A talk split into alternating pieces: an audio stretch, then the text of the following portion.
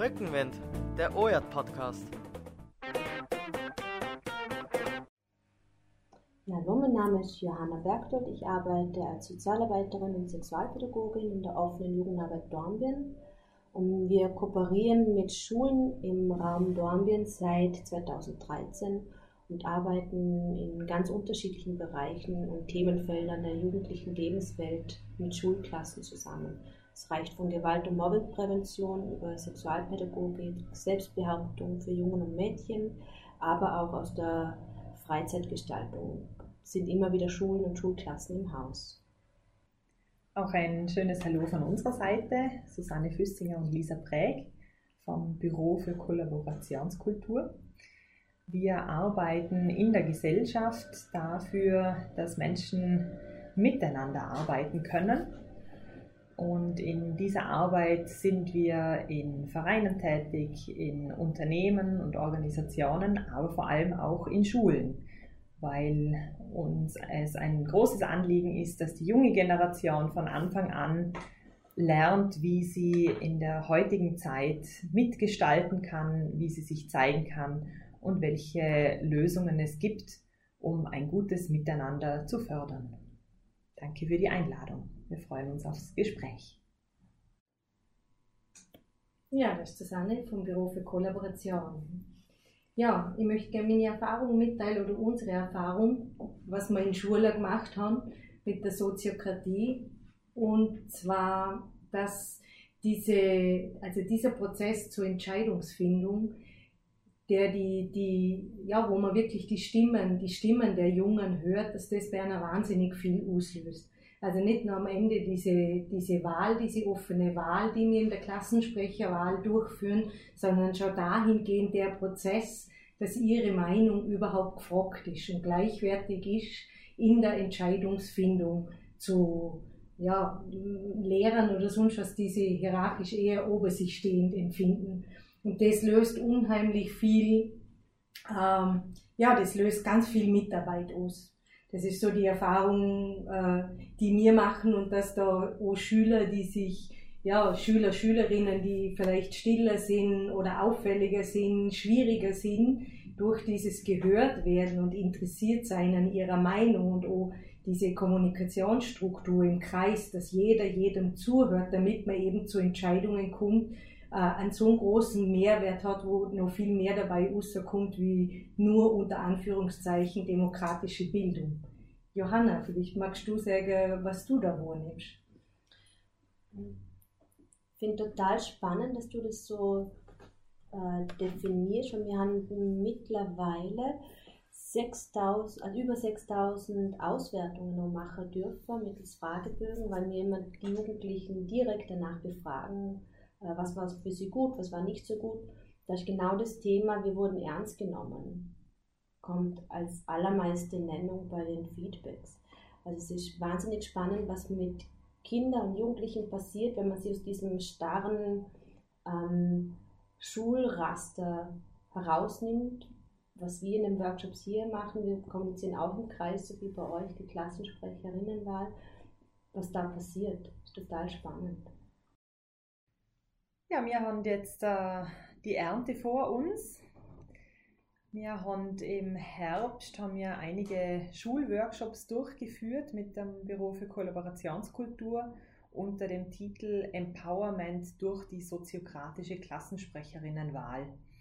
Ziel davon ist es, neben politischer Bildung Meinungsaustausch zu fördern, äh, dass die Kinder und die Jugendlichen lernen, was es bedeutet, sich zu zeigen, Meinungen zu präsentieren und sich gegenseitig zuzuhören und einfach auch mal zum Erfahren, was es bedeutet, einen gemeinsamen Weg zu finden, anstatt immer wieder das Ego nach vorne pushen zu müssen, weil die Strukturen das fördern, was eben durch eine geheime, mehrheitsbestimmende Wahl einfach passiert.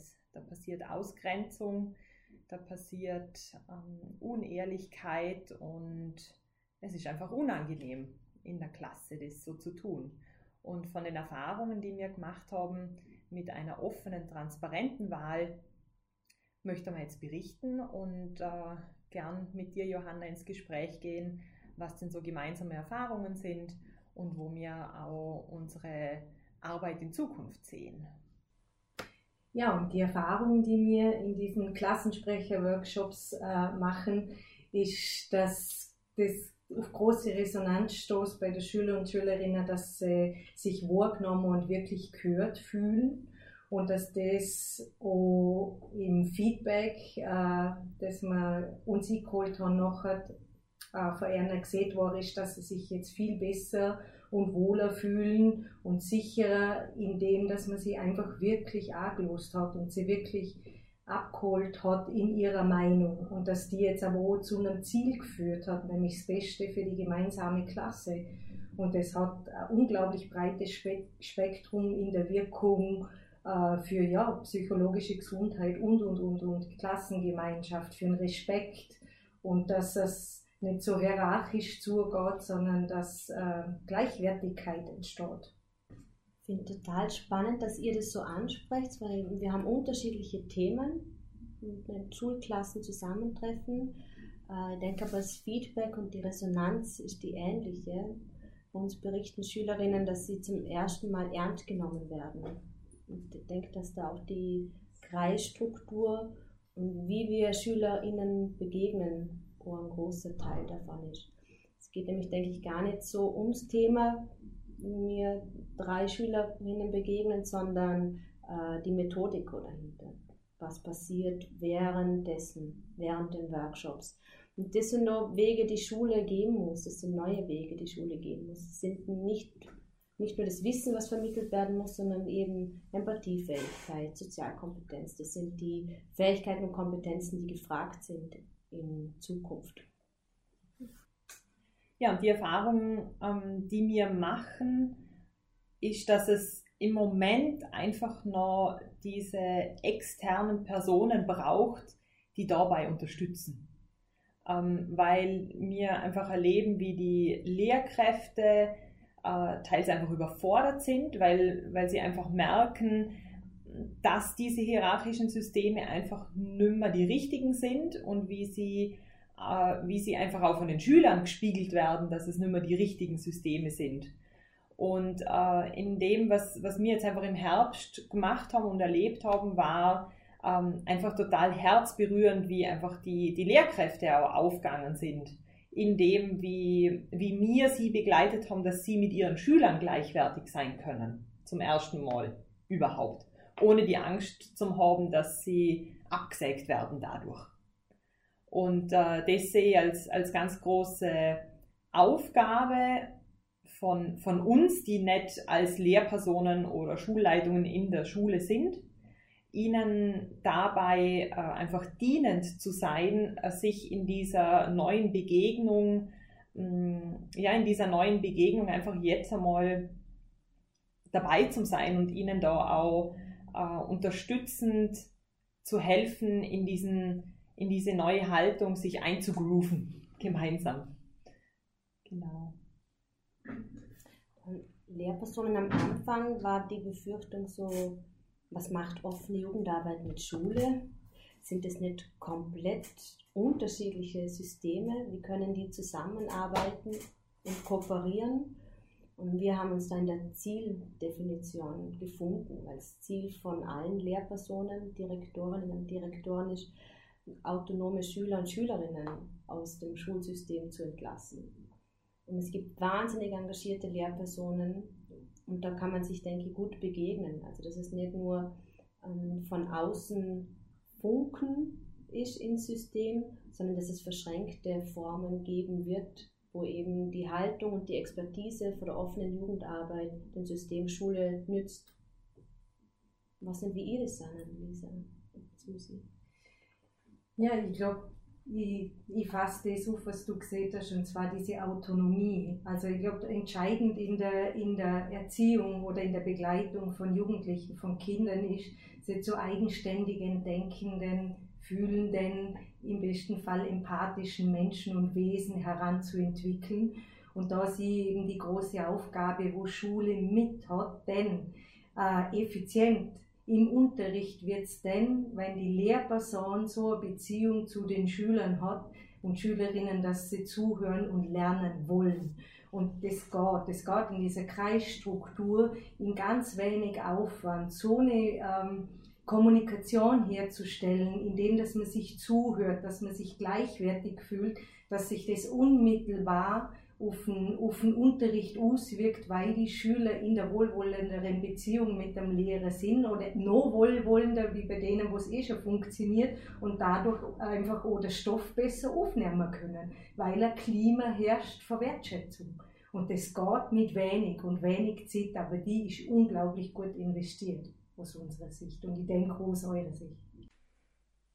Ja, es ist für uns so ganz wichtig in unserer Arbeit, dass das gewürdigt ist, was schon passiert ist. Auch die vorigen Generationen haben viel in dem geleistet, junge Menschen zu begleiten. Und jetzt ist einfach ein neuer Abschnitt da, wo wir auf die aktuelle Situation reagieren müssen und uns fragen müssen, wie können wir es, was ist passend im Jetzt? Ohne das, was schon geleistet worden ist, unter den Tisch fallen zu lassen, sondern auf dem aufbauend und auch justierend weiterzugehen und wirklich ganz pragmatisch zu fragen, und was braucht es jetzt, um es in die Zukunft zum, ja, in die Zukunft zu gehen mit der jungen Menschen. Johanna, bitte. Ich denke, gerade das letzte Jahr hat uns gesagt, dass wir neue Wege gehen müssen. Ähm, und der Erwin Wagenhofer hat in seinem Film Alphabet 2013 den Gerald Hüther interviewt. Der sagt, dass 98 Prozent aller Kinder werden hochbegabt geboren und nachdem sie unser Schulsystem durchlaufen haben, sind es nur noch zwei Prozent. Und das, denke ich, schon eine markante Aussage, die uns sagt, das System Schule muss sich bewegen. Und ich denke, der Zeitgeist ist da und auch der Wille von vielen Lehrpersonen ist da, dass es beweglich wird. Also der Spielrahmen soll größer werden und ich denke, gerade dass Kooperationen dann nur nach außen das Ganze umso wertvoller, bunter und vielfältiger macht. Ja, und damit auch die ganzen Schüler und Schülerinnen mit leuchtenden Augen durch das Jahr 2021 schreiten werden, haben sich mir, die da im Raum sitzen, die offene Jugendarbeit Dornbirn, das Büro für Kollaborationskultur und das AHA Jugendservice Vorarlberg zusammengeschlossen, schonweise im Jahr 2020. Und ja, wir haben Großes vor.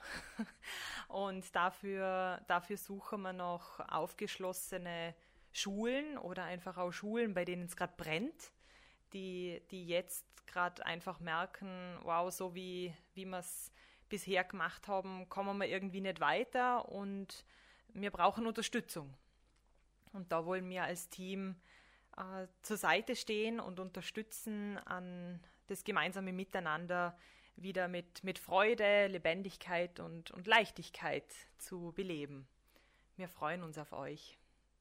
Hartnäckige Zuversicht, sture Konsequenz und revolutionäre Geduld sowie ein Herz für